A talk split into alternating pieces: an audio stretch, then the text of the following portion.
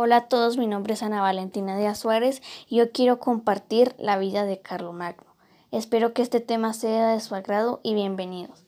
Este es un nuevo episodio de CS Podcasts, siguiendo las huellas del tiempo.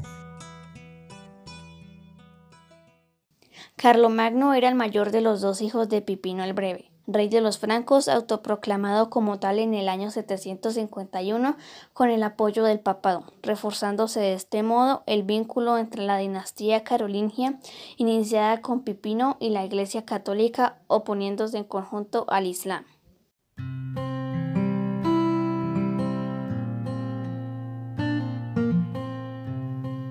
Su objetivo fue el de expandir el cristianismo y fortalecer su imperio, dado el carácter imperialista.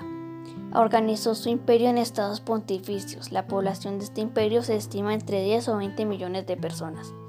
Carlomagno sucedió a su padre junto a su hermano Carlomán a la edad de 26 años.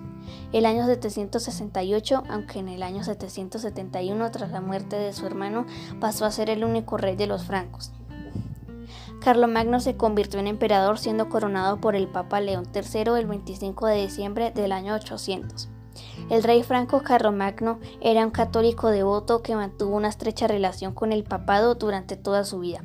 En 772, cuando el Papa Adriano I fue amenazado por los invasores, el rey se dirigió velozmente a Roma para proporcionar su ayuda. Carlomagno conquistó a los lombardos, incluyendo de esta manera y norte de Italia en su esfera de influencia, renovó el donativo al Vaticano y la promesa al papado de continuar la protección por parte de los francos. Los territorios que dominó hoy en día corresponde a Francia, Bélgica, Alemania, Suiza, Norte de Italia, Austria, Croacia y República Checa.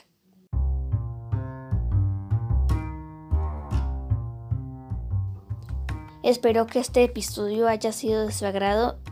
Muchas gracias.